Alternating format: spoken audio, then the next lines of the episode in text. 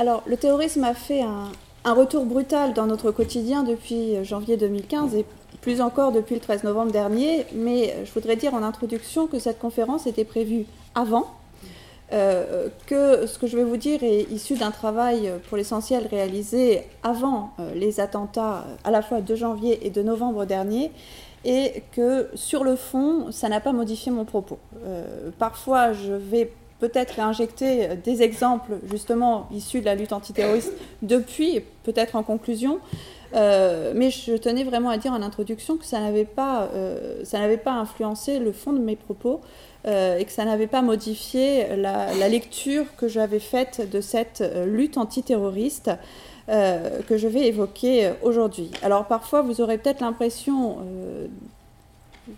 d'une comparaison euh, implicite ou d'une actualité euh, assez dramatique sur certains exemples. Je pense en particulier dans les exemples que je développerai sur le terrorisme anarchiste. C'est pas toujours volontaire, mais effectivement, parfois, on, voit un écho qui est, euh, évident. C'est aussi la force de l'histoire et l'utilité de l'histoire de mettre en avant ces échos. Alors aujourd'hui, je voudrais essayer de montrer que dès le 19e siècle, le terrorisme joue sur plusieurs échelles. Euh, internationaux, transnationaux, globaux, mondiaux, et que la lutte antiterroriste s'est naturellement transposée à ces échelles et a suivi euh, cette mondialisation du terrorisme et donc cette internationalisation du terrorisme. Alors, avant toute chose, il faut rappeler que terrorisme et antiterrorisme sont étroitement imbriqués et doivent toujours être étudiés, évoqués en parallèle. L'un ne va pas sans l'autre. Alors, il est évident que la lutte antiterroriste s'adapte aux méthodes, euh, aux modes opératoires des terroristes. Mais il faut surtout garder à l'esprit que le terroriste lui-même intègre la lutte antiterroriste dans sa stratégie et dans la façon dont il pense son acte. Je m'explique, le terroriste n'entend presque jamais atteindre son objectif par sa seule action, l'attentat en lui-même, il intègre dans sa stratégie, dans son mode de pensée, la suite. C'est-à-dire tout ce euh, tout ce que l'attentat va entraîner, négociation, compromis, répression, émotion, ça fait partie de la stratégie terroriste. Et donc la lutte antiterroriste doit aussi euh, se penser comme faisant partie de cette stratégie terroriste. Et on a des instrumentalisations permanentes, et on verra euh, l'instrumentalisation et les échos permanents entre terrorisme et antiterrorisme. On verra aussi qu'assez souvent le terroriste vise à engendrer la répression pour susciter euh, une adhésion populaire ou pour susciter une émotion, adhésion, rejet, ça fait partie de la stratégie du mode opératoire terroriste. C'est donc un couple, un, un couple, indissociable que forment terrorisme et antiterrorisme. Alors, en bonne historienne, je vais faire euh, un plan chronologique et un plan en trois temps pour euh, cette présentation. dans une première partie, j'évoquerai les états face au terrorisme euh, des attentats anarchistes à la SDN, essentiellement dans cette période, deux types de terrorisme. Le terrorisme anarchiste, un terrorisme idéologique, et un terrorisme indépendantiste, nationaliste, ethno-indépendantiste, il est parfois difficile de le qualifier. Euh, ce sont les deux catégories qui émergent vraiment au 19e.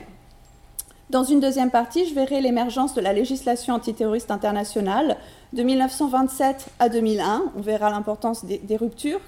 Je suppose que 2001, vous voyez tout de suite. 1927, ça vous paraît peut-être pas aussi euh, évident.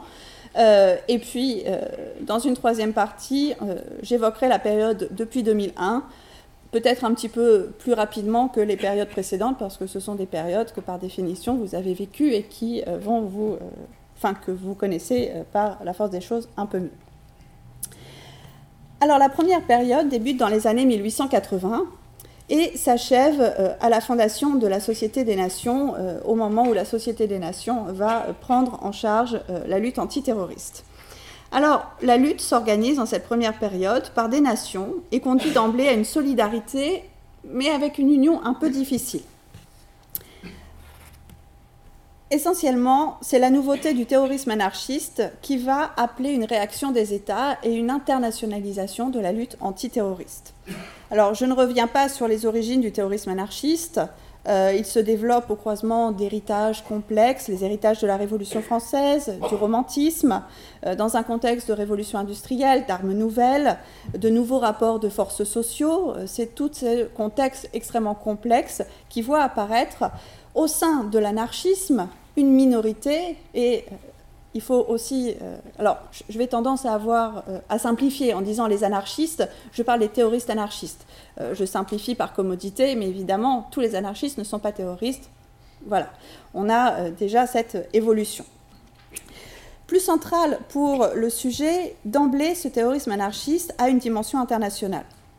Par son idéologie, son projet, c'est évident, euh, il transcende les frontières pour euh, plutôt euh, s'établir au niveau des classes, par la circulation de ses militants et par un grand nombre de ses pratiques. en particulier, on va voir le point central qui est l'exil, l'exil face à la répression euh, qui implique une circulation euh, européenne et mondiale des militants et des terroristes anarchistes. Et puis, pour les pratiques, euh, les terroristes anarchistes tuent sans considération de nationalité et certains exportent leurs pratiques dans les pays où ils se sont réfugiés, en Belgique, aux États-Unis ou en Argentine. Euh, mais euh, on va avoir des nationalités extrêmement diverses et des attentats pratiqués euh, dans des lieux extrêmement variés. Autre point essentiel pour l'internationalisation de la lutte antiterroriste, c'est que ce terrorisme anarchiste s'attaque en premier lieu aux chefs d'État et aux responsables et dignitaires gouvernementaux. Alors, je vous ai mis ici quelques exemples. Euh, on a dès 1878 des attentats contre Guillaume Ier, euh, contre Alphonse XII, contre Humbert Ier en Italie. Euh, on a ensuite les assassinats d'Alexandre II en 1881, l'assassinat du président Carnot en France ou bien l'assassinat d'Élisabeth d'Autriche. Je reviendrai sur ce cas en 1898. Ce sont des souverains, ce sont des chefs d'État, ils ne peuvent être que solidaires, ils ne peuvent ils ne peuvent avoir qu'envie de réagir face euh, à cette menace euh, anarchiste. Euh, et autre facteur déterminant, l'opinion publique les presse d'agir. Une sorte de psychose collective gagne l'Europe à la fin du XIXe siècle. Euh, l'anarchisme est fréquemment euh, présenté comme une menace pour la civilisation. Dans les journaux, on a la chronique de la dynamite euh, qui, tous les jours, vient rappeler qu'il y a eu des attentats, qui tient une sorte de chronique quotidienne de ce contexte, de cette menace omniprésente. Donc c'est vraiment quelque chose de très fort aussi du côté des opinions publiques. Alors pour faire face à cette menace, les lois sont d'abord durcies au niveau national. En France, ce sont euh, les lois scélérates, les lois dites scélérates de 1893-94.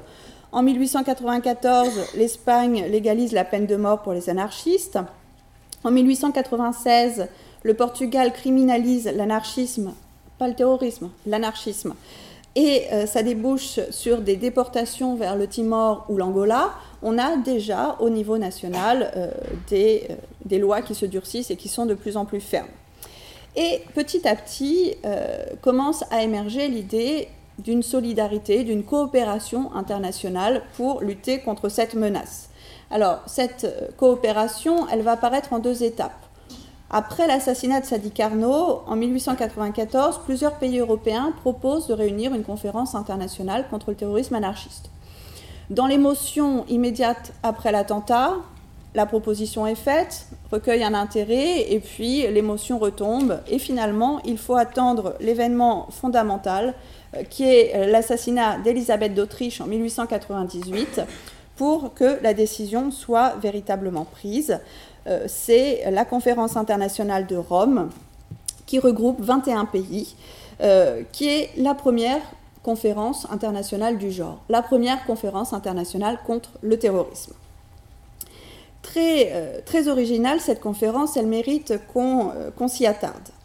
Alors, d'abord, on peut se demander pourquoi 1898 Sur ce graphique, euh, qui est...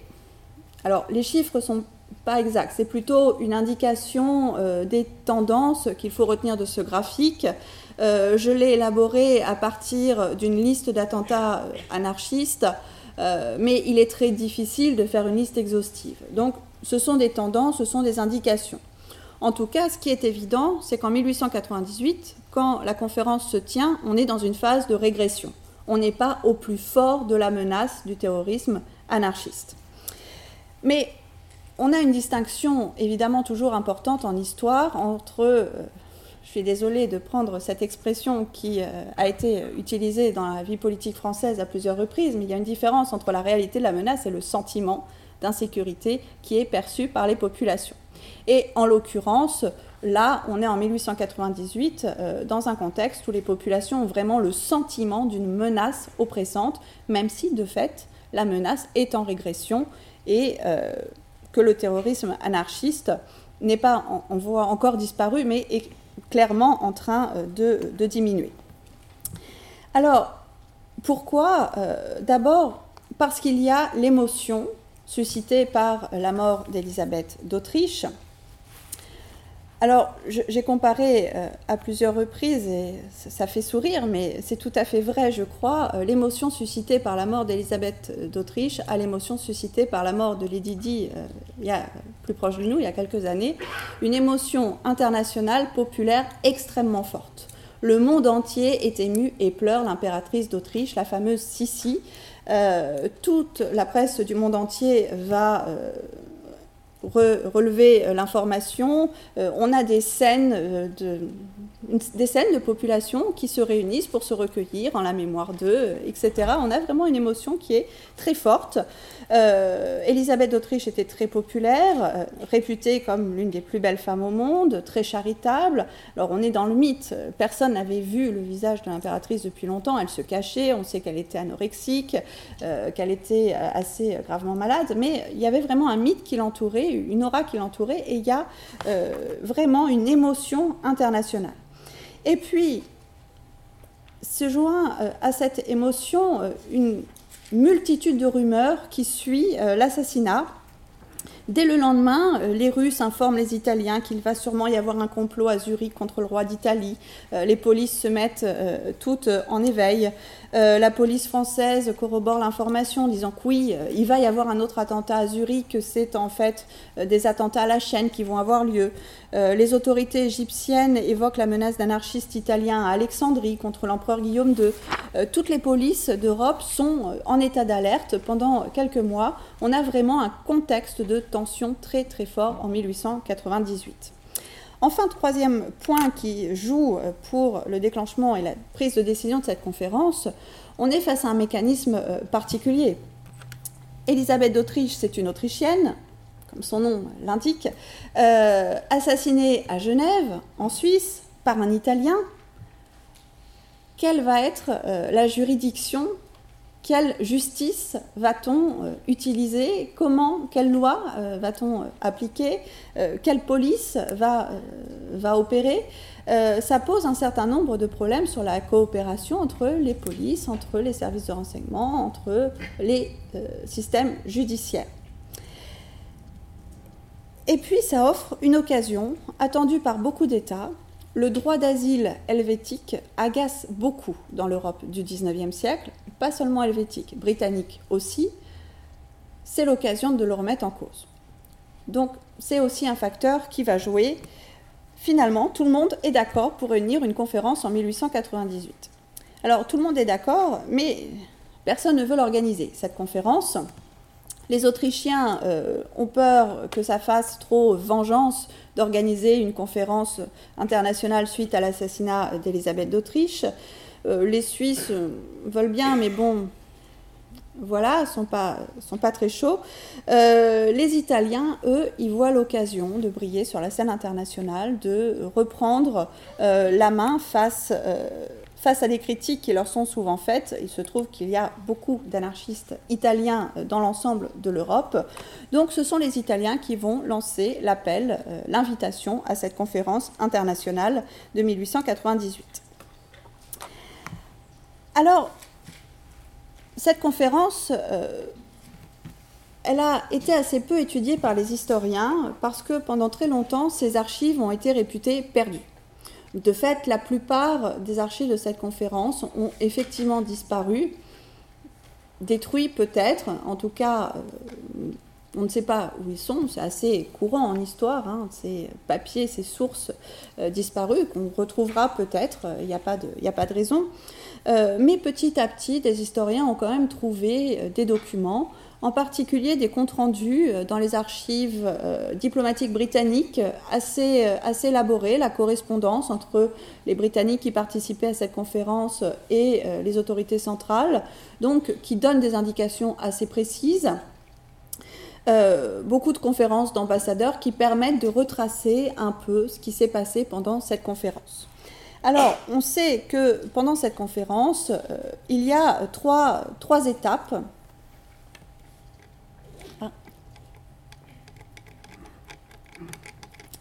bloqué. Il n'y a plus d'étape. On est resté bloqué à. Voilà, ça. Un coup des terroristes, ça. Ah, voilà. Il suffisait que tu te lèves. Donc, il y a trois étapes dans cette conférence. Je vous ai mis ici les pays participants, ça donne, ça donne une idée. La première étape tourne autour de la définition de la menace. La définition, mais de quelle menace? L'anarchisme ou le terrorisme anarchiste? Et c'est le premier point d'achoppement entre les États participants. Alors, quel est l'enjeu? Si on cible l'anarchisme comme ennemi, comme danger, comme cible, et donc ça devient une conférence internationale contre l'anarchisme. Ça permet, et là ce sont notamment les Russes, donc les Russes, l'Empire tsariste, euh, qui sont intéressés, ça va permettre euh, de lutter contre tous les opposants politiques on va les accuser euh, d'être anarchistes et donc d'être des terroristes en puissance, ça permet d'élargir la répression.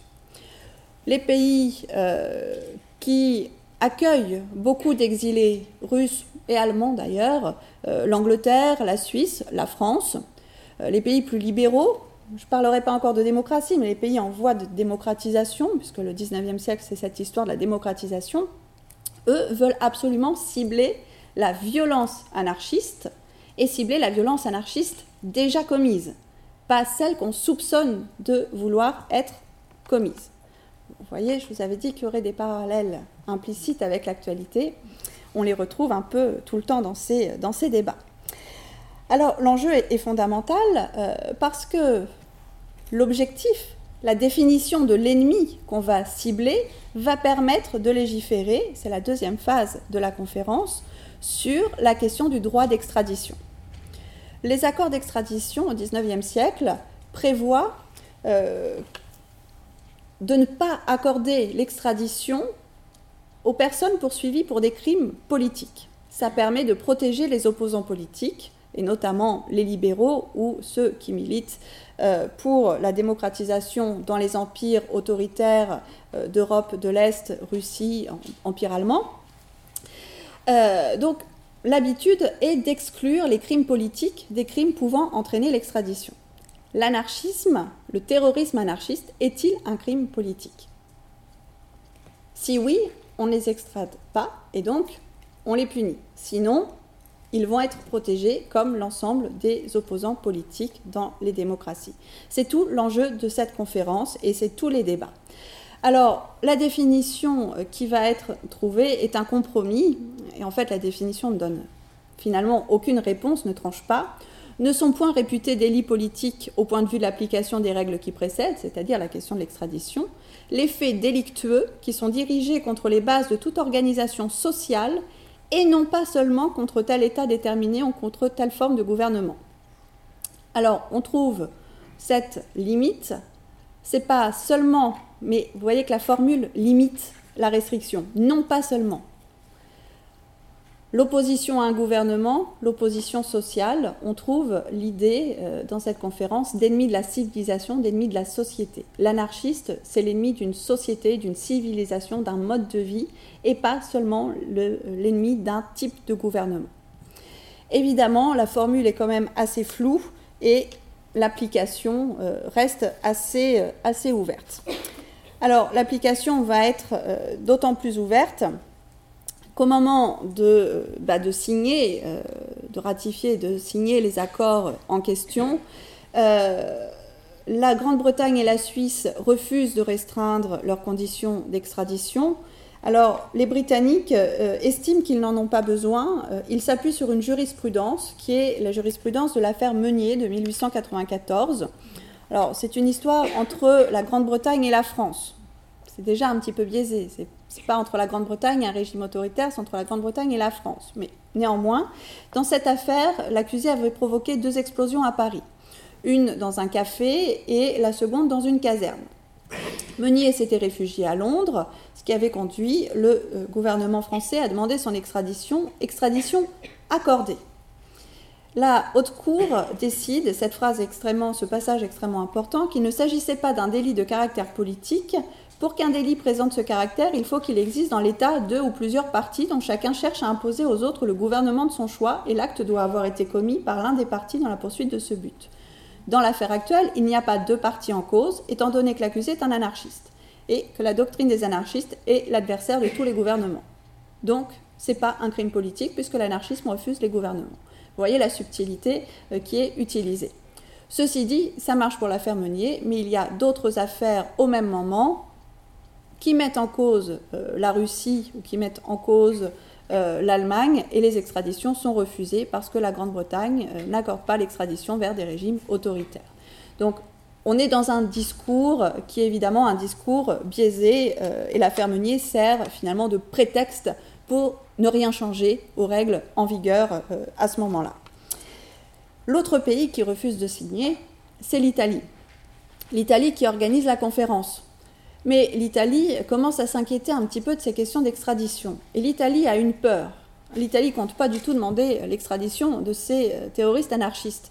L'Italie a une seule peur, c'est qu'on les lui renvoie qu'on lui renvoie tous les Italiens qui auraient commis des crimes dans un pays en disant, euh, voilà, sont des Italiens, donc on vous les renvoie, les règles d'extradition sont automatiques, vous allez récupérer tous vos anarchistes. Et l'Italie n'a aucune envie de récupérer tous les terroristes anarchistes que l'immigration italienne a pu disséminer dans l'ensemble de l'Europe, et euh, y compris aux États-Unis, à cette période. Donc elle refuse également de signer cette conférence euh, qu'elle avait pourtant euh, initiée et qu'elle avait organisée et accueillie à Rome. Alors vous me direz que du coup le bilan de cette conférence n'est pas très important et qu'on se demande pourquoi euh, on s'y attarde tant. Oui, mais en fait, il y a des discussions qui sont des discussions parallèles aux discussions diplomatiques et politiques, non officielles, mais qui sont beaucoup plus intéressantes. Des discussions entre les services de police et les services de renseignement qui sont des discussions informelles, mais tous les pays représentés vont participer à ces discussions, à des débats, euh, et qui aboutissent à un point qui paraît totalement inaperçu à l'époque, mais qui finalement va s'avérer fondamental, c'est euh, la généralisation de l'utilisation par toutes les polices européennes de ce qu'on appelle euh, l'anthropologie criminelles, les méthodes d'identification criminelle mises au point par le français Alphonse Bertillon, euh, l'utilisation de ce qu'on appelle le portrait parlé. Et en fait, ça va euh, très vite accélérer la coopération concrète entre les polices européennes, car euh, ça permet de... Alors, vous voyez que vous avez ici un petit manuel de portrait parlé avec vocabulaire français, allemand, italien, anglais. On voit bien que la coopération internationale est au cœur de cette préoccupation et de cette technique. Ça permet de faire euh, circuler les fiches d'identification très rapidement avec des critères qui dépassent les langues, qui dépassent les questions de compréhension, et d'identifier et de suivre vraiment les euh, terroristes anarchistes sur l'ensemble de l'Europe.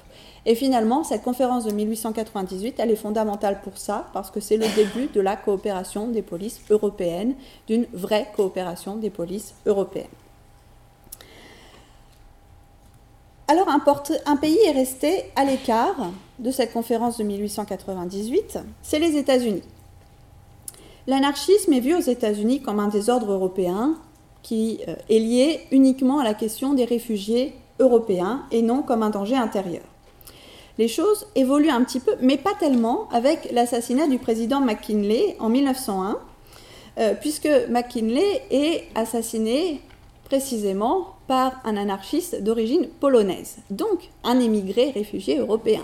Ça euh, alimente finalement cette perception du danger extérieur et non pas du danger intérieur propre à la société américaine. Alors néanmoins, je vous ai mis cette citation de Theodore Roosevelt après l'assassinat euh, qui est très intéressante, puisque Theodore Roosevelt va déclarer que l'anarchie est un crime contre l'espèce humaine et que toute l'humanité devrait s'unir contre l'anarchiste. Là, on a un discours qui est dans l'esprit de la conférence de 1898, l'opposition entre la société, la civilisation et le terrorisme. par le biais, cette définition euh, ennemie de la civilisation apparaît très fort. Alors, aux États-Unis, euh, néanmoins, les mesures qui sont prises pour lutter contre le terrorisme anarchiste euh, n'ont rien à voir euh, finalement. la première mesure qui est prise, c'est le renforcement de la sécurité présidentielle. C'est la mise en place en fait d'une véritable sécurité présidentielle.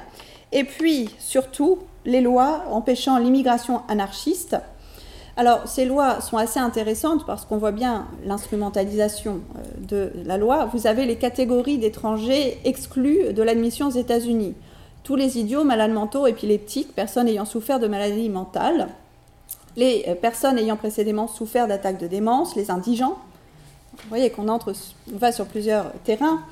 Euh, personnes risquant d'échoir à la charge de l'État, les mendiants professionnels, les personnes atteintes d'une maladie contagieuse dangereuse, Jusque-là, rien à voir avec le terrorisme.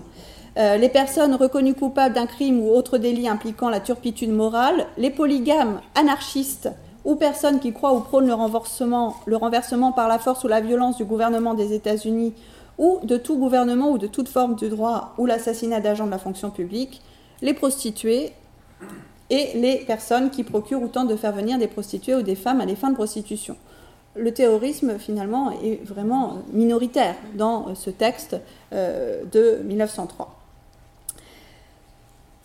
Néanmoins, là aussi, il y a une réflexion qui commence à naître aux États-Unis. Les États-Unis sont restés à l'écart de la conférence de 1898. Ils vont rester à l'écart des discussions pour le protocole de Saint-Pétersbourg de 1904. Mais quand on regarde les archives américaines, on voit qu'ils ont surtout une préoccupation. Ils se rendent compte qu'ils n'ont pas de police fédérale capable de discuter avec les polices européennes. Et euh, les États-Unis, à ce moment-là, commencent, le gouvernement américain va commencer à réfléchir à cette question et à euh, une coopération des polices, mais interne à euh, ces États, interne à ces frontières. Et finalement, ce n'est que quand le bureau fédéral sera créé en 1908 que les États-Unis coopéreront avec les polices européennes dans ces domaines. Mais faute d'avoir un outil en 1898 ou en 1904, les États-Unis préfèrent aussi rester en euh, retrait. Alors, l'étape suivante, je passe très rapidement, c'est le protocole de Saint-Pétersbourg. Le, le, protocole de Saint-Pétersbourg euh, naît de l'appel, c'est assez paradoxal, de l'appel de Theodore Roosevelt euh, ce discours de 1901 de Theodore Roosevelt n'est pas entendu aux États-Unis, il n'est pas entendu dans les pays euh, libéraux de l'ouest de l'Europe, mais la Russie et l'Allemagne se disent que c'est peut-être l'occasion de relancer euh, les suites de la conférence de Rome et de relancer, évidemment, toujours la même préoccupation des Russes, relancer la question de l'extradition et la remise en cause du droit d'asile. Alors, ce protocole, euh, néanmoins, n'est pas euh, un texte euh, qui est très flou, qui ressemble beaucoup au texte de 1898 et signé, mais il n'a pas plus d'effet que le texte de 1898. Alors, de fait, le terrorisme anarchiste s'épuise de lui-même pour plusieurs raisons dans beaucoup de, je simplifie beaucoup les choses, hein, évidemment, ce contexte est beaucoup plus complexe, mais euh, dans les pays en voie de démocratisation, euh, les anarchistes se rendent assez vite compte de l'impopularité de leurs actions auprès notamment de la classe ouvrière qu'ils visent, euh, mais qui est plus séduite par le socialisme que par la violence. Et puis, aux marges de l'Europe et en Russie notamment, la révolution contre le tsar demande une action plus massive que les attentats type anarchistes. Euh, il faut une vraie structure pour ces mouvements et euh, l'anarchisme n'est pas le plus apte à porter cette, cette révolution euh, politique. Il n'en reste pas moins qu'entre 1898 et 1904, les États européens ont cherché à faire front contre ce danger commun qu'était l'anarchisme. Solidarité étatique, mais on voit surtout apparaître d'emblée une ligne de fracture et on la retrouvera régulièrement, une ligne de fracture entre régime autoritaire et États en voie de démocratisation, États libéraux, autour de l'instrumentalisation éventuelle de la menace terroriste par les États autoritaires pour lutter contre leurs opposants à des fins de politique intérieure. On voit vraiment se mettre en place cette opposition entre régimes politiques euh, dès le euh, siècle. Alors, dans la même période chronologique, reste à aborder l'autre cas euh, de l'autre schéma terroriste qui se met en place. Ce terrorisme nationaliste, indépendantiste, qui se développe lui aussi à l'échelle internationale. Ça peut sembler paradoxal de dire que le terrorisme nationaliste se développe à l'échelle internationale, mais finalement, euh, c'est presque un mode opératoire obligé euh, pour lui, pour plusieurs raisons. D'abord parce que ce sont les émigrés qui fournissent souvent les combattants, les ressources financières et les bases arrières où se réfugier pour fuir la répression. S'ajoute une implantation internationale de fait via l'exportation des revendications pour trouver un appui dans la communauté internationale et chercher hors des frontières une légitimité au combat qui est mené. Alors, Quelques exemples, dès la fin du XIXe siècle, c'est la stratégie choisie par exemple par l'ORIM, l'Organisation révolutionnaire intérieure macédonienne, qui est créée en 1893. Alors les combattants de l'ORIM, ce sont les Komitadji, euh, cherchent un soutien international dans leur lutte contre le sultan ottoman. Et ils vont le faire par plusieurs types d'actions. On a euh, dans la stratégie de l'ORIM des enlèvements d'occidentaux avec une double, double finalité, des rançons, mais aussi la publicité donnée à leurs revendications, la médiatisation qui va aller avec ces enlèvements d'occidentaux, et puis euh, des actions d'éclat qui sont euh, organisées pour euh, appeler l'attention de l'opinion publique internationale. Ces actions d'éclat, elles visent aussi à susciter la répression, là aussi pour attirer l'attention des Occidentaux et pour acquérir une légitimité. Pour que les médias s'intéressent à eux, il faut qu'on parle d'eux. Alors, l'idée, c'est d'internationaliser les conflits, tout simplement parce que ça a marché tout au long du 19e siècle, ce qu'on appelle ce siècle des nationalités. On voit à plusieurs reprises ce mécanisme euh, d'intervention extérieure suite à des répressions. Juste quelques exemples pour euh, replacer ça. Le soulèvement grec de 1821 incite les puissances occidentales à intervenir. Euh, pour mettre fin au massacre perpétué par l'Empire ottoman. La Russie déclare la guerre à l'Empire ottoman après les insurrections bosniaques de 1875 et bulgares de 1876. Ces précédents incitent des organisations indépendantistes à entraîner le cycle de violence pour susciter la répression, pour susciter cette légitimité et cette intervention de la communauté internationale. Alors, ce terrorisme nationaliste pose immédiatement des questions complexes. D'abord, j'ai utilisé le mot à plusieurs reprises, mais la question de la dialectique entre illégalité, terrorisme dans le mode opératoire, et de la légitimité du combat. Et il est indissociable d'une question qui se pose dès le XIXe siècle et qui va se poser encore aujourd'hui, le droit des peuples à disposer d'eux-mêmes, le droit des peuples à avoir leur État indépendant ça va de pair avec les revendications. Je vous rappelle que le 19e siècle, c'est le siècle où l'Allemagne fait son unité, où l'Italie fait son unité. Ce sont les mêmes revendications. Évidemment, on a cette dialectique légitimité, illégalité. Insurrection, droit à l'insurrection par la légitimité du combat. Et ici, plus encore que dans le cas des anarchistes, l'instrumentalisation par les États est patente. En l'occurrence, ce terrorisme va se développer surtout dans les Balkans. Je vous ai donné quelques, exemples.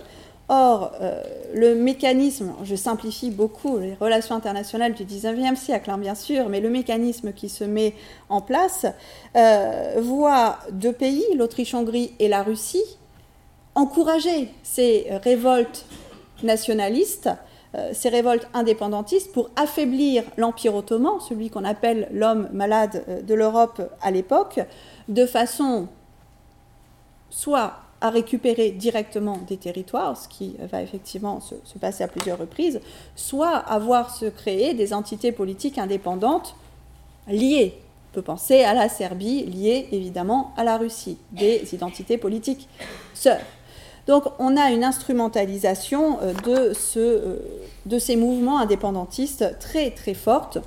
Alors un des points culminants, euh, évidemment, c'est l'attentat de Sarajevo, organisé par la main noire, dont on, voilà, dont on évoque les liens avec le gouvernement serbe, lui-même soutenu par le gouvernement russe, etc. On a des implications qui ne sont pas des implications directes. Je ne suis pas en train de vous dire que ce sont les Russes qui ont organisé l'attentat de Sarajevo, attention, mais où les intérêts euh, politiques des États, en tout cas, jouent un rôle dans la déstabilisation très forte et dans la diffusion du mode opératoire terroriste euh, dans les Balkans.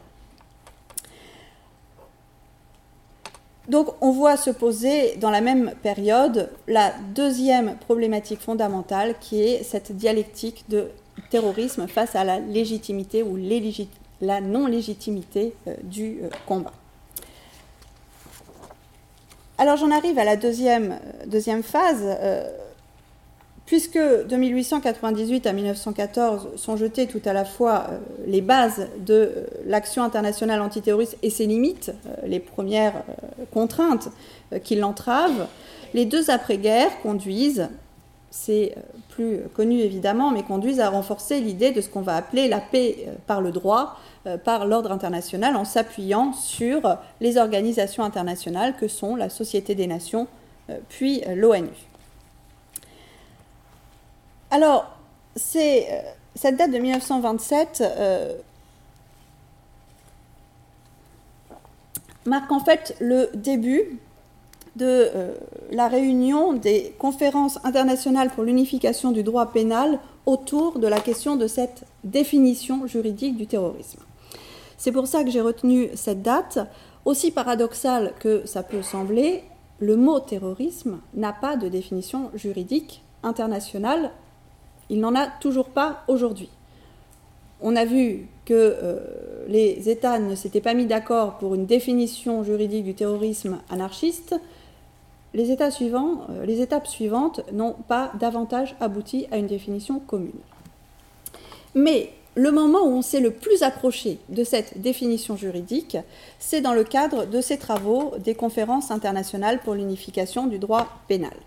Et notamment, entre 1927 et 1934, les travaux vont porter euh, sur la définition euh, de la notion de danger commun dans lequel va rentrer le euh, concept du terrorisme. Alors ces conférences, elles réunissent des juristes de renom qui travaillent à une uniformisation internationale du droit et le terrorisme entre dans leurs travaux par le biais du droit des gens, autour de cette notion qui est celle du danger commun. Alors, l'entrée par le droit des gens est intéressante parce qu'elle est moins politique que celle de 1898, qui était une entrée par le domaine social. Donc, les rapports sociaux beaucoup plus difficiles à établir au sein euh, des différents régimes. Là, le domaine est plus balisé et puis des qualifications un peu, un peu plus précises. Alors, dans un premier temps, le mot terrorisme n'apparaît pas. Et cette évolution des textes est intéressante. En 1927, le texte euh, qui est euh, retenu donne les exemples de dangers communs relevant de cette juridiction. La liste c'est une liste est très précise. Comme danger commun à l'international existe la piraterie, la falsification de monnaie métallique ou billets de banque, la traite des esclaves, la traite des femmes ou enfants, emploi intentionnel de tout moyen capable de faire courir un danger commun, ça, ça veut tout dire et rien dire en même temps, le trafic des stupéfiants et le trafic des publications obscènes. Le mot terroriste n'apparaît pas, mais c'est exactement le même texte qui est repris euh, lors de la conférence euh, de Bruxelles en 1930, et au bout, on ajoute entre parenthèses terrorisme.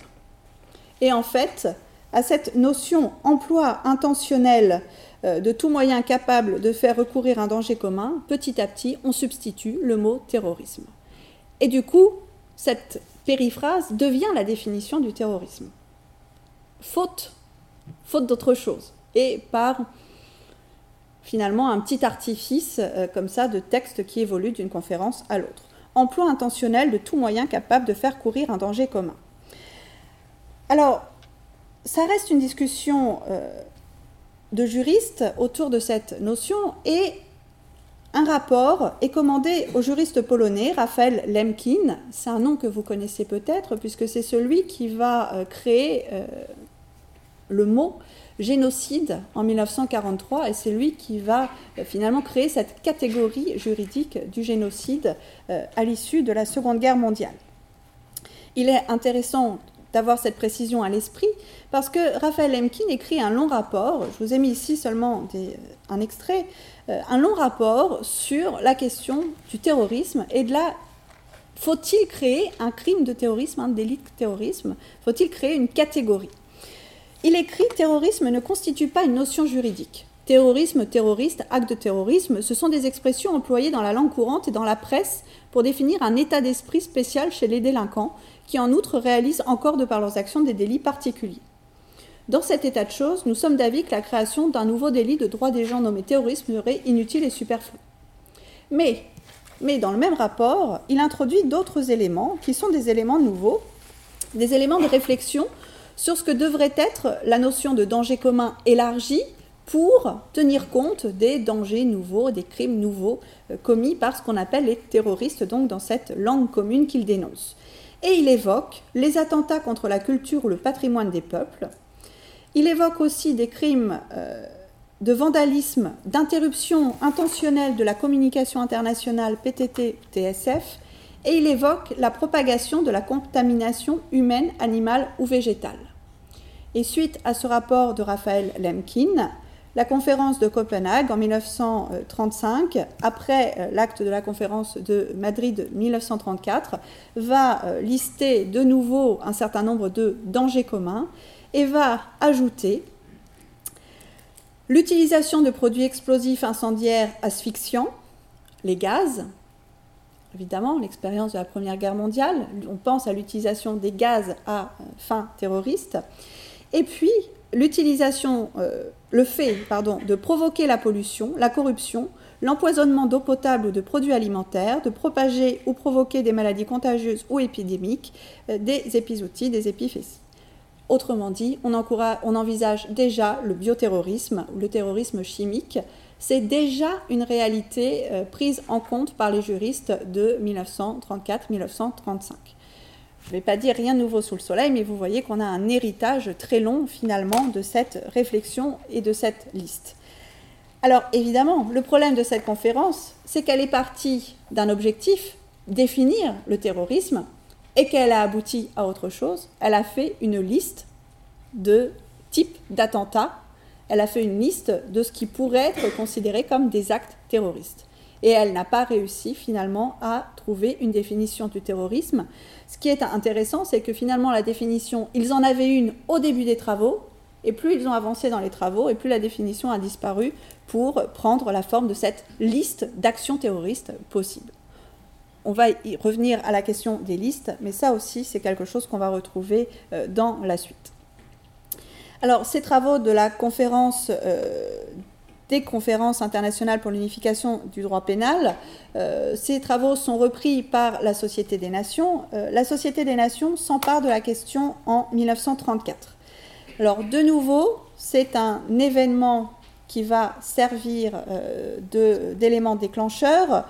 C'est l'assassinat à Marseille du roi Alexandre de Yougoslavie et de Louis Barthou, le ministre français des Affaires étrangères, le 9 octobre 1934 qui de nouveau pose la question des réponses concrètes à apporter au terrorisme à l'échelle internationale.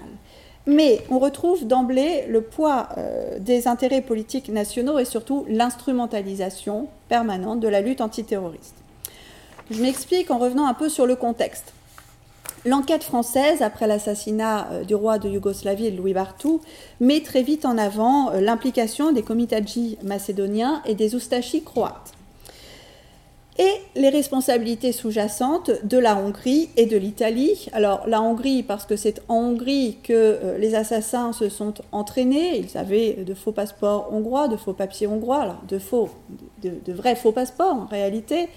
et puis, bon, ils avaient finalement fenêtre sur cour en Hongrie et en Italie, parce que c'est en Italie que les survivants vont se réfugier et que l'Italie refuse d'accorder l'extradition au nom, ce sont des crimes politiques. La question est portée par le gouvernement yougoslave devant la Société des Nations. Et là, l'engrenage paraît très dangereux. Euh, le gouvernement yougoslave va euh, saisir la Société des Nations avec l'appui immédiat de la Roumanie et de la Tchécoslovaquie. Autrement dit, les États de la petite entente et ils accusent ouvertement leur ennemi hongrois d'être responsable euh, de l'assassinat du roi Alexandre de Yougoslavie. Et la Hongrie répond à la Société des Nations que si un mouvement d'irrédentisme s'est bien dessiné en Hongrie, c'est en réaction naturelle des dispositions du traité qui lui a été imposé à Trianon. Et la Hongrie demande, pour lutter contre le terrorisme, la révision des traités de paix. Le gouvernement français, c'est à l'époque le gouvernement Laval, euh, s'inquiète beaucoup de voir les choses dégénérer auprès de la Société des Nations, n'a pas du tout envie que euh, cet assassinat aboutisse à un débat international sur faut-il ou pas euh, réviser les traités de paix. Et donc Laval propose d'organiser la répression contre le terrorisme en disant que c'est uniquement une question de terrorisme et qu'il faut donc relancer la coopération internationale contre le terrorisme. L'objectif de Laval est un succès. Il euh, réussit à calmer le jeu. On ne va plus parler de révision des traités de paix. Et puis finalement, euh, euh, la requête de la Yougoslavie aboutit à la mise en place d'un comité pour la répression internationale du terrorisme au sein de la Société des Nations, qui est présidé par un Belge, où presque tous les États vont participer et où Yougoslaves et Hongrois vont travailler ensemble à une réflexion sur la lutte antiterroriste. Alors, il est assez intéressant de voir que pendant euh, les travaux de ce comité, ce comité se réunit de 1934 à 1937 avec de, vrais travaux extrêmement intéressants. Euh, les débats vont très loin et surtout, le, projet de traité qui est mis en place euh, va en deux points.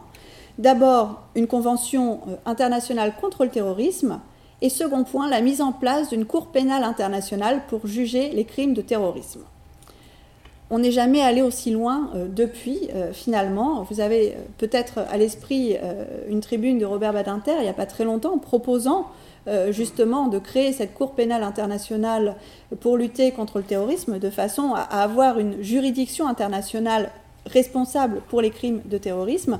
C'est ce que la Société des Nations prévoit de faire entre 1934 et 1937. Elle rédige d'ailleurs le texte pour mettre en place cette Cour pénale internationale. Alors, ce qui est intéressant, c'est qu'effectivement, tous les États vont participer, ceux qui encouragent en même temps, dans la même période, la lutte antiterroriste et ceux, qui, au contraire, alimentent les mouvements euh, terroristes. Et tout le monde se met autour de la table euh, et parle avec une, relative euh, ouverture pendant ces travaux. Alors les sous-entendus sont permanents néanmoins euh, au sujet de l'attentat de Marseille. Euh, dans les questions qui sont évoquées, la question de la circulation euh, des passeports, du trafic d'armes, les conditions d'entraînement des hommes qui ont participé aux actes visés, mais de façon plus générale, la question des milices, la question des organisations paramilitaires. Enfin, ce sont des débats très contemporains, très modernes et vraiment très poussés qui se développent au sein de la SDN. Le problème, c'est que plus on s'éloigne de l'attentat euh, de 1934 et moins la pression de l'opinion publique euh, pour obtenir euh, des résultats et pour aboutir à quelque chose va se faire sentir. Et plus ça va et plus les textes vont être amoindris. Alors on a une succession de, textes Ici, ce ne sont que, quelques-uns. Euh, on a d'abord un texte, euh, projet de travail réalisé par euh, le gouvernement français, qui sert de point de départ en 1934, qui est très, très ambitieux. Puis un projet de convention adopté par le comité en avril 1937. Puis ce texte est soumis à un comité de rédaction qui en propose une autre version en novembre 1937 et le texte définitif à l'issue de la conférence internationale qui suit les travaux euh, du 16 novembre 1937. Bon, pour résumer, en gros, à chaque version, on a amoindri la portée du texte et on a amoindri les ambitions euh, du document. Quelques exemples. Au départ, euh, il s'agissait de prévenir et de réprimer les actes terroristes. Finalement, il ne s'agit plus que de se prêter mutuellement concours. Vous voyez, ça veut tout dire et rien dire euh, face à la menace terroriste. Et la définition euh, finalement donnée regroupe deux notions qu'on avait déjà rencontrées, celle de menace violente contre l'État, l'expression acte de terrorisme s'entend des faits criminels dirigés contre un État et dont le but ou la nature est de provoquer la terreur, évidemment l'étymologie, chez des personnalités déterminées, des groupes de personnes ou dans le public. Et puisqu'on ne s'est pas mis d'accord sur une vraie définition, comme d'habitude, on fait des listes. Et donc on fait la liste des personnes visées, euh, la liste des personnes dont l'assassinat va être considéré comme un acte terroriste. Et puis dans la suite du texte, on fait la liste des types d'attentats qui peuvent être considérés comme terroristes. Bref, la Société des Nations va faire des listes. Alors, des listes qui sont intéressantes, je, passe rapidement, mais euh, les chefs d'État, les personnes exerçant les prérogatives de chef d'État, leurs successeurs, on pense à l'assassinat de Sarajevo, leurs conjoints, on pense évidemment aux assassinats qui ont visé des couples ou les familles, personnes revêtues de fonctions ou de charges publiques, euh, détruire ou endommager des biens publics ou destinés à un usage public, le fait intentionnel de mettre en péril des vies humaines pour la création d'un danger commun, on retrouve les textes de la Conférence internationale pour l'Union euh, du droit pénal, etc. Euh, on retombe donc dans les listes d'infractions euh, qui vont être qualifiées de terroristes. Alors, ce texte est néanmoins très intéressant, notamment celui sur la mise en place de la Cour pénale internationale. Évidemment, la principale faiblesse des travaux de la SDN, c'est qu'ils sont signés fin 1937. Euh, très vite, ça n'est absolument plus la priorité, euh, évidemment, des euh, gouvernements membres de la Société des Nations. Et en définitive, ces textes ne sont pas ratifiés tout simplement parce que le déclenchement de la Seconde Guerre mondiale coupe court et puis la SDN ne survit pas à la Seconde Guerre mondiale, donc ces textes tombent dans l'oubli. C'est l'ONU qui prend le relais. Alors, avec un changement de point de vue très important. L'après-Seconde Guerre mondiale conduit un regard nouveau sur le terrorisme. À cause de l'utilisation du mot terrorisme pendant la guerre, le terroriste pendant la guerre, euh, ça a été euh, la résistance. C'est le mot que les Allemands utilisaient pour qualifier les résistants euh, européens. Et puis, après la guerre, l'utilisation du terme pour désigner les combattants anticolonialistes va accréditer finalement cette interprétation positive. Et puis la crainte du terrorisme s'estompe. Euh, les questions internationales euh, prioritaires, c'est la guerre froide. Euh, ce n'est plus le terrorisme. S'y ajoute l'incapacité de l'ONU en pleine guerre froide à agir contre le terrorisme. Alors, du fait de deux choses, le Conseil de sécurité est paralysé par le soutien de Moscou soutien de Moscou à la fois au groupe d'extrême gauche, là je pense à tout le terrorisme des années 70-80, et au mouvement palestinien. Quant à l'Assemblée générale, elle bute sur la question du droit des peuples à disposer d'eux-mêmes, de la lutte anticoloniale et évidemment aussi de la question palestinienne. L'ONU ne peut rien faire pendant la guerre froide suite à cette question. Alors je vous ai mis le titre des résolutions de l'ONU sur le terrorisme, je trouve qu'elles disent tout. Mesures visant à prévenir le terrorisme international qui met en danger ou anéantit d'innocentes vies humaines, les victimes, mais pas seulement, ou compromet les libertés fondamentales et étude des causes sous-jacentes des formes de terrorisme et d'actes de violence qui ont leur origine dans la misère, les déceptions, les griefs, le désespoir qui poussent certaines personnes à sacrifier des vies humaines, y compris la leur, pour tenter d'apporter des changements radicaux. Le terrorisme s'explique uniquement par le désespoir, autrement dit, illégalité d'accord, mais légitimité. On retombe sur cette dialectique. Les textes de l'ONU ne viennent donc que répondre à quelques événements. Les actes terroristes les plus inacceptables vont apporter des conventions internationales, convention contre le détournement aérien, une convention contre l'usage de certains explosifs, contre les prises d'otages, mais on réagit uniquement au mode opératoire du euh, terrorisme. Alors évidemment, la rupture, c'est 2001.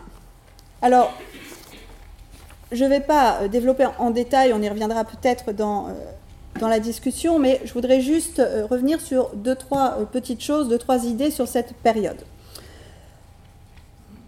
Je passe rapidement sur euh, l'internationalisation équivoque de, la lutte. évidemment, la théorie de la lutte du choc des civilisations autour de la question terroriste n'a pas, pas fait vraiment, n'a pas eu un grand succès, c'est le moins qu'on puisse dire.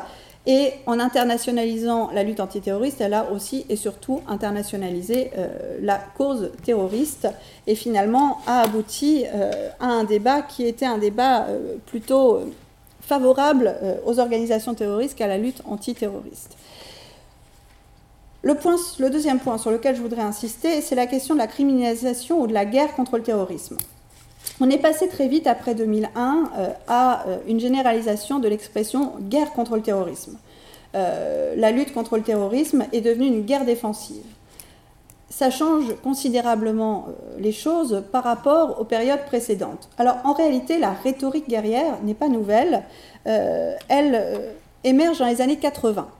C'est dans les années 80 qu'on va commencer à parler de guerre contre le terrorisme, mais c'est peut-être moins médiatisé euh, c'est peut-être moins politisé euh, que dans la période post-2001. Alors, on la voit d'abord en France, avec euh, une évolution progressive. D'abord, l'entrée du terrorisme dans le livre blanc, c'est-à-dire dans les questions de défense, et pas seulement dans les questions de police. On va le voir aussi dans des actions euh, le fait de répondre militairement à des actes terroristes n'est pas nouveau. On peut penser euh, 1983, après euh, l'attentat qui frappe ses troupes à Beyrouth, la France répond avec ses forces aéronavales. En 86, quand il y a un attentat contre une discothèque euh, à Berlin-Ouest, fréquentée par des présidents américains, par des soldats américains, le président Reagan fait bombarder Tripoli. On a déjà l'utilisation de moyens militaires en réponse à la lutte terroriste. Le point fondamental, je pense, en 2001, c'est l'invocation de l'article 5 de l'OTAN, et donc l'entrée euh, en scène des organisations type OTAN, d'organisations qui, elles, sont clairement des organisations militaires et qui sont des alliances internationales. Euh, avec l'invocation de l'article 5, c'est le principe de la légitime défense collective euh, qui est utilisé. Et là, on a une internationalisation de la guerre contre le terrorisme, mais au sens premier du terme. Évidemment, le recours à ce vocabulaire euh, guerrier n'est pas sans danger, puisque si la lutte contre le terrorisme est une guerre, le terroriste devient un combattant, devient un soldat. Or, c'est justement la revendication des terroristes de tous les temps. Il suffit de regarder les noms des organisations terroristes. IRA, armée. Fraction armée rouge, ils se disent bien armés, ils se présentent comme des soldats, comme des combattants. Les États, jusque-là, leur avaient justement surtout refusé cette qualification. Les Britanniques ne voulaient surtout pas parler de l'armée irlandaise, surtout pas. C'était des terroristes, ça permettait de délégitimer leur combat. Évidemment, l'utilisation dans le cadre de la lutte antiterroriste euh, du mot guerre légitime et rend finalement valable ce discours des terroristes qui se présentaient comme des combattants et comme des soldats. Donc on a une première fragilité là de cette euh, guerre internationale contre le terrorisme. Le deuxième point, c'est les chassés croisés américains et européens. Alors, je simplifie et je schématise un petit peu les choses au, risque euh, de caricaturer, mais on a dans un premier temps, après 2001, euh, une réponse américaine qui est une réponse sécuritaire, militaire. Les Européens, au même moment, n'ont absolument pas les moyens de mettre en place cette réponse sécuritaire, et les Européens vont répondre par aide au développement, en reprenant les arguments de la guerre froide, le terrorisme, il naît du désespoir, il naît euh, de la pauvreté, il naît de l'analphabétisme. On ne va donc pas lutter contre le terrorisme par une réponse militaire, on va lutter contre le terrorisme par l'aide au développement et par une réponse humanitaire. Et puis, progressivement, les Américains se sont un peu épuisés sur le terrain militaire, sont revenus au discours aide au développement. Au même moment, les Européens étaient frappés par le terrorisme, international, ce qu'il n'était pas auparavant. Euh, jusqu'à 2004-2005, le terrorisme qui frappe en Europe, ça a été le terrorisme d'extrême gauche dans les années 70-80. Sinon, c'est le terrorisme indépendantiste. C'est ETA. Euh, e voilà, pour l'essentiel, ETA, les corps, ce sont euh, les principaux qui apparaissent dans les statistiques. Mais 2004, 2005, les attentats de Madrid, les attentats de Londres, les Européens se tournent vers la réponse sécuritaire au moment où les Américains s'en détournent. Et on a finalement ce chassé-croisé qui empêche un accord à l'échelle internationale Alors on peut lire comme l'éternel malentendu transatlantique et l'incapacité des Européens et des Américains à marcher dans la même direction, mais surtout il faut le voir comme le débat interne sur euh, ce qui fait le cœur de la lutte antiterroriste, c'est-à-dire le renseignement et l'évaluation de la menace. Cette évaluation de la menace, elle vient euh, du profil et de l'étude des profils de terrorisme. Et c'est là-dessus que je, vais terminer rapidement en vous donnant deux, trois, euh, enfin, quelques pistes. La lutte antiterroriste a, dès les années 70, c'est dans les années 1970 que c'est initié. Ça, n'apparaît pas du tout auparavant. En tout cas, je ne l'ai pas rencontré. Ça a pu m'échapper, mais je ne l'ai pas rencontré pour le 19e siècle ou pour le début du 20e siècle. Dans les années 1970, le ministère intérieur allemand, le ministère de la Justice euh, français aussi, euh, la CIA, euh, un certain nombre d'organismes gouvernementaux européens frappés par le terrorisme commencent à lancer des études. Ils les commandent à des sociologues pour l'essentiel ou à des psychologues pour essayer de percevoir un profil terroriste, essayer de voir qui sont les terroristes. Est-ce qu'il y a quelque chose qui peut expliquer la geste terroriste, qui peut permettre de dire, bon voilà, le terroriste, c'est, euh, il a tel profil. Alors, ces études, elles sont assez nombreuses. Et aujourd'hui, du coup, on dispose d'une masse d'informations qui sont des informations statistiques, euh, qui sont basées sur plusieurs choses. Il y a trois thèmes essentiels qui ont été étudiés. Le lien à la pauvreté, le lien à l'éducation et le lien à la situation familiale. Bon, la seule chose que prouvent ces études, c'est qu'il n'y a pas un profil de terrorisme. Ça n'existe pas. Le lien à la pauvreté, il est remis en cause par certaines études. Alors, je vous ai mis quelques exemples, ce sont que quelques exemples parce qu'on a vraiment une, masse de données euh, sur euh, le sujet. Ici, c'est une étude qui a été menée sur euh, des membres d'Al-Qaïda. Bon, le petit graphique montre bien essentiellement grande majorité classe moyenne. Et évidemment, quand on parle des classes favorisées, ça va jusqu'à Ben Laden, milliardaire on, est évidemment, ce n'est pas l'aide au développement qui aurait éloigné Ben Laden du terrorisme. D'autres études ont été faites. Alors, celle-ci, euh, je, la trouve particulièrement intéressante parce que ça compare les indices de pauvreté de la population palestinienne et des kamikazes palestiniens. On a souvent l'idée que le kamikaze, c'est le désespéré par excellence. Alors, il y a deux a priori qui sont faux sur le kamikaze. Le fait que ce soit le désespéré par excellence. Les études qui ont été menées sur les kamikazes palestiniens montrent euh, qu'en moyenne, ils sont issus de classes euh, sociales moyennes par rapport au reste de la population palestinienne.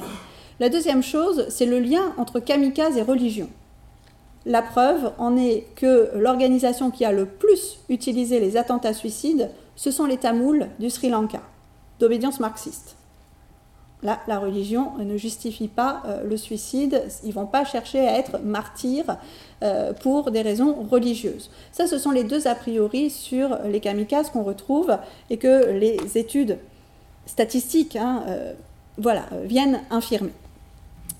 L'autre lien, c'est entre terrorisme et niveau d'éducation. Je, passe assez vite, on y reviendra dans les discussions parce que le temps a, avancé. Alors, c'est la même étude hein, que je vous euh, remets ici sur les, profils. Même chose, les kamikazes ne sont pas issus euh, des, classes, euh, les, des classes les moins éduquées de la population.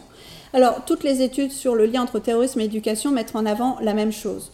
C'est que de toute façon, ceux qui s'engagent le plus en politique sont ceux qui ont un niveau d'études supérieur. Le terrorisme, c'est un engagement politique ce ne sont pas les masses populaires qui sont les plus concernées. Ce sont des gens qui ont déjà, au contraire, un engagement et une réflexion politique qui vont se tourner vers ces euh, questions. On le retrouve dans euh, le tableau que Seigeman fait des activités euh, professionnelles, et puis on le retrouve, je passe à d'autres types de terrorisme, des études sur euh, les profils de terrorisme d'extrême droite et d'extrême gauche dans les années 70-80. Regardez les pourcentages d'étudiants, par exemple, euh, ou les pourcentages d'industriels. On va les retrouver aussi. Alors, l'étudiant, voilà, est par essence celui qui va avoir un engagement politique. On va euh, retrouver ce type, de profil. Ce type de profil qui dit surtout qu'il n'y a pas de profil. C'est vraiment l'essentiel des, euh, informations.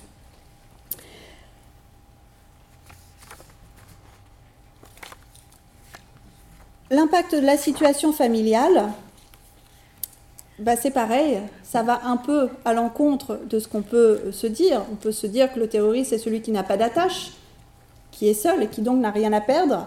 Bah, en réalité, non. Euh, on va euh, retrouver là aussi alors je, compare, vous voyez, euh, également extrême droite, extrême gauche, euh, Italie des années 70-80, les mariés, les couples mariés sont majoritaires dans les groupes terroristes d'extrême gauche.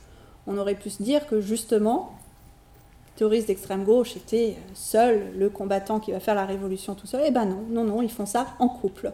Alors c'est une des petites caractéristiques de ces groupes euh, italiens, c'est qu'on a très souvent des familles ou des couples. Autre information intéressante, si on compare le profil des groupes d'extrême gauche italiens et des groupes d'extrême gauche allemands des années 70-80. Rien à voir. On trouve des profils totalement différents. On va trouver une surreprésentation de classes populaires et de couples dans le cas italien. On va retrouver plutôt des gens en rupture familiale, mais issus de classes moyennes, voire supérieures. Alors, surreprésentation de journalistes ou de professeurs, notamment dans le cas allemand. On n'a pas du tout le même profil. Pas du tout. Autrement dit, deux organisations semblables, terrorisme d'extrême gauche, même période, en Italie, en Allemagne, c'est pas le même profil, donc c'est pas les mêmes motivations, donc c'est pas les mêmes objectifs, donc ça va pas être les mêmes moyens de lutter contre ce terrorisme. On n'a pas une seule réponse euh, qui euh, permet euh, de dire clairement que la réponse sécuritaire ou la réponse aide au développement est la bonne solution. On a toujours une situation intermédiaire. En gros, je suis en train de vous dire qu'on n'a pas de moyens de lutter contre le terrorisme. Au terme de cet exposé, je voudrais juste voilà, revenir sur plusieurs petites choses. D'abord, euh, une idée importante, mon avis à retenir, c'est que les États ont toujours cherché à s'unir contre le terrorisme depuis la fin du 19e siècle jusqu'à aujourd'hui. Il me semble que ça, c'est la preuve déjà que les États, c'est une forme d'aveu de faiblesse face à une criminalité particulière face à laquelle les États se sentent plus démunis que face à d'autres criminalités. C'est aussi euh, l'illustration euh, d'un jeu du terrorisme avec les frontières. Le terrorisme se joue en permanence des frontières et donc la lutte antiterroriste doit en permanence courir après euh, ces réseaux terroristes. Autre point, on constate que la lutte antiterroriste à l'international ne progresse que dans les périodes d'émotions populaires fortes et toujours immédiatement après des attentats marquants. Et que très vite, l'émotion populaire s'atténuant, les États se désengagent et que les mesures reculent. Ça se voit très bien en 1898, émotion de l'assassinat, tout le monde veut lutter contre le terrorisme anarchiste, ça retombe, chacun rentre dans ses frontières et dans ses préoccupations. On le revoit euh, après 1934, euh, l'assassinat d'Alexandre de Yougoslavie. On le voit après 2001. Je pense qu'on pourra faire le même constat dans quelques temps après novembre 2015. Euh, Autre point, le phénomène terroriste a toujours, depuis le XIXe siècle, été un objet d'instrumentalisation de la part des États, et notamment une illustration permanente de l'opposition entre régimes libéraux et régimes autoritaire. Au XIXe siècle, opposition entre la Suisse et la Grande-Bretagne, parfois la France, ça dépend des périodes du XIXe, et des régimes type euh, Russie ou Allemagne. On le retrouve quelque part dans le débat aujourd'hui avec euh, la Russie ou la Chine. Je vous renvoie à la question du terrorisme ouïghour. Est-ce que c'est du terrorisme? Est-ce que ça n'en est pas? Voilà, on se renvoie là aussi euh, l'accusation réciproque d'instrumentalisation du mot terroriste. En tout cas, accuser les opposants politiques de terrorisme pour mieux les combattre est un classique depuis le 19e siècle jusqu'à aujourd'hui. Ça s'inscrit dans la longue durée. Dernier point de permanence, c'est la dialectique entre la légitimité, l'illégitimité, la légalité, enfin l'illégalité, tout le monde est d'accord sur l'illégalité, mais la légitimité ou pas du combat mené. Et là aussi, on va le retrouver dans l'utilisation ou pas du mot terroriste. Alors, juste une, remarque sur la connotation euh, du mot terroriste. Euh, le mot terrorisme a une connotation euh, négative, une connotation négative qui s'est imposée progressivement. et qui n'a pas été euh, de soi dès le départ. On a des textes anarchistes qui parlent de la noblesse du terrorisme, de la beauté du terrorisme.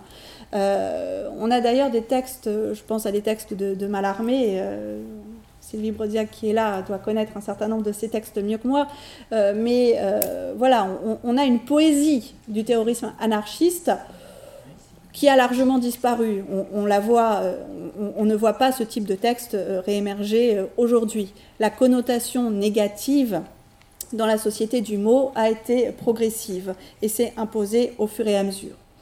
Alors, à partir de ces éléments, il me semble finalement qu'on peut retenir un peu deux enseignements.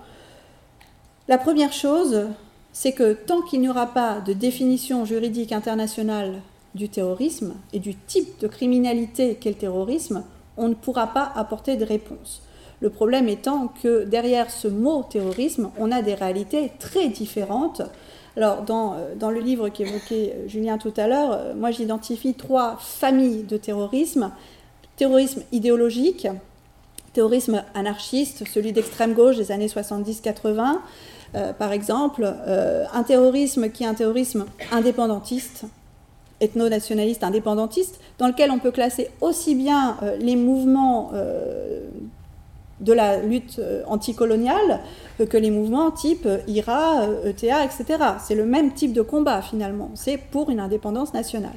Et puis un terrorisme plus identitaire, qui est finalement le mélange des deux, qui, est une sorte de mixte euh, dans lequel euh, je classais à l'époque non pas Daesh parce que ça n'existait pas quand j'ai écrit euh, les textes en question, mais je pensais au Ku Klux Klan, je pensais à ce type d'organisation qui se rabattent sur une frontière, mais une frontière un petit peu idéalisée, mythifiée, une identité, elle aussi, qui est surinvestie finalement et qui devient un objet de violence.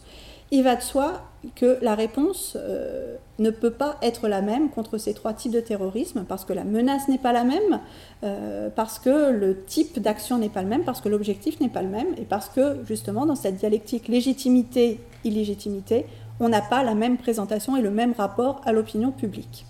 Donc ce sont évidemment euh, des réponses différentes qu'il faut ajuster à ces profils de terrorisme. Et puis, L'autre chose, euh, c'est que tant qu'on n'a pas euh, du coup un profil, et c'est pour ça que je citais ces études euh, menées en permanence, on ne peut pas avoir une réponse qui soit soit sécuritaire, soit humanitaire. Puisque le risque est même d'aggraver la menace terroriste en répondant de façon décalée. je ne l'ai pas mis sur le PowerPoint qui est là, mais je vais vous le montrer quand même.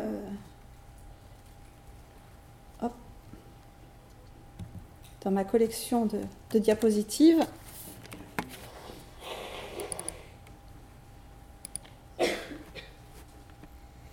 Juste pour terminer sur ces, ça c'est ce que je vous ai déjà montré, euh, les attaques terroristes en France, euh, bon, on, peut revenir sur ces chiffres après. Hop, celui que je cherche, voilà. L'évolution du terrorisme mondial, euh, ça ce sont des données statistiques, là encore à prendre comme des tendances.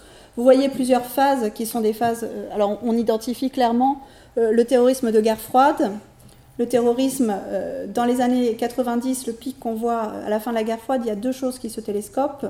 il y a le terrorisme, bon, la, décennie noire, il y a l'Algérie, mais il y a surtout, et surtout, les Balkans. Le terrorisme qui accompagne les guerres de décomposition dans les Balkans. Et puis on voit un pic à partir de 2004, qui est un pic très net on le voit beaucoup mieux sur ce graphique. Voilà, une réponse sécuritaire inadaptée, l'effet de la guerre en Irak de 2003. Donc il n'y a pas une réponse qui est soit sécuritaire, soit humanitaire. Et une réponse inadaptée, je pense que ce graphique, euh, voilà, je, vais finir sur ce graphique, mais là, il est quand même tout à fait euh, clair sur les conséquences euh, d'une réponse décalée, ce que ça peut provoquer. Voilà, je vous remercie.